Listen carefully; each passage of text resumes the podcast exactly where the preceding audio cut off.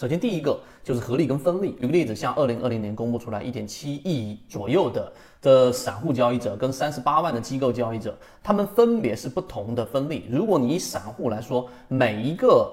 个人交易者他都是一个分力的话呢，那市场按照道理来说，它应该是混沌的，或者在一种持续均衡的情况之下往前推进。但事实上并不是这样，为什么呢？因为有一些分力，它几乎占了主导的作用。举例子，像之前的这一种德隆系啊，以控盘的形式，大部分筹码掌握在他自己手里面。那作为一个分力来说，这个分力是完全不可忽略的。所以在分析这个合力的过程当中，你就必须要纳入这个分力的一个理解。所以这个分力可能是游资，这个分力可能是一些我们说控盘的标的，你必须要有这个合力跟分力的这一种框架跟思维，才有办法把。这一点给说清楚、想明白，并且呢去利用这个优势，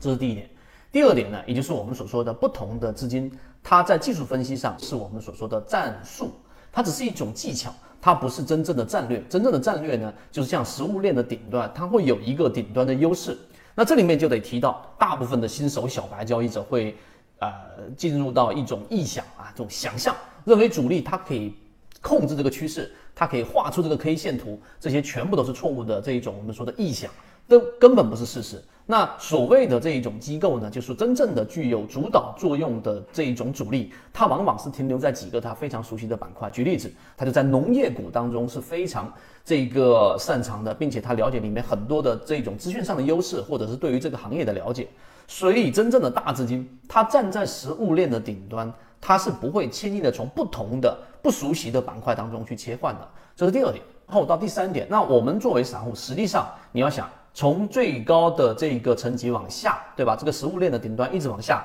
最基础的就是普通的散户交易者。所以我们的一个核心观点就是，如果你能把缠论给弄明白百分之六十、百分之七十、百分之八十，你都可以市场里面游刃有余了。因为作为散户，你要知道天上不会掉馅饼的，你不用。知道这个天上的馅饼是怎么掉下来的？你要想到的是，作为我们散户，怎么利用我们已有的条件去把这个馅饼给吃到。所以这是第三点，我们说到这一个食物链顶端当中里面，它给到的一个启示。最后一点是很多人忽略的，什么呢？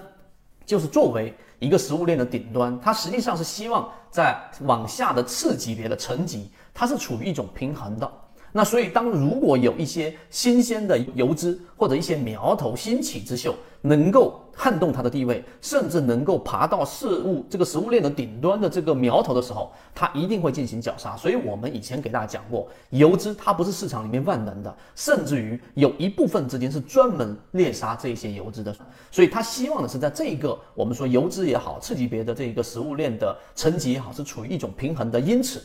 有一些这种市场里面的暴发户啊，以前我们说是煤老板，有大部分的钱，然后投入到 A 股市场里面。对于散户来说，它是属于那一种很恶劣的手法。那么最后，真正站在食物链这一个资金链的顶端的这一些我们说的这一种呃物种，它一定会把这一种暴发户，或者说对于散户非常恶劣的操盘手法打下去。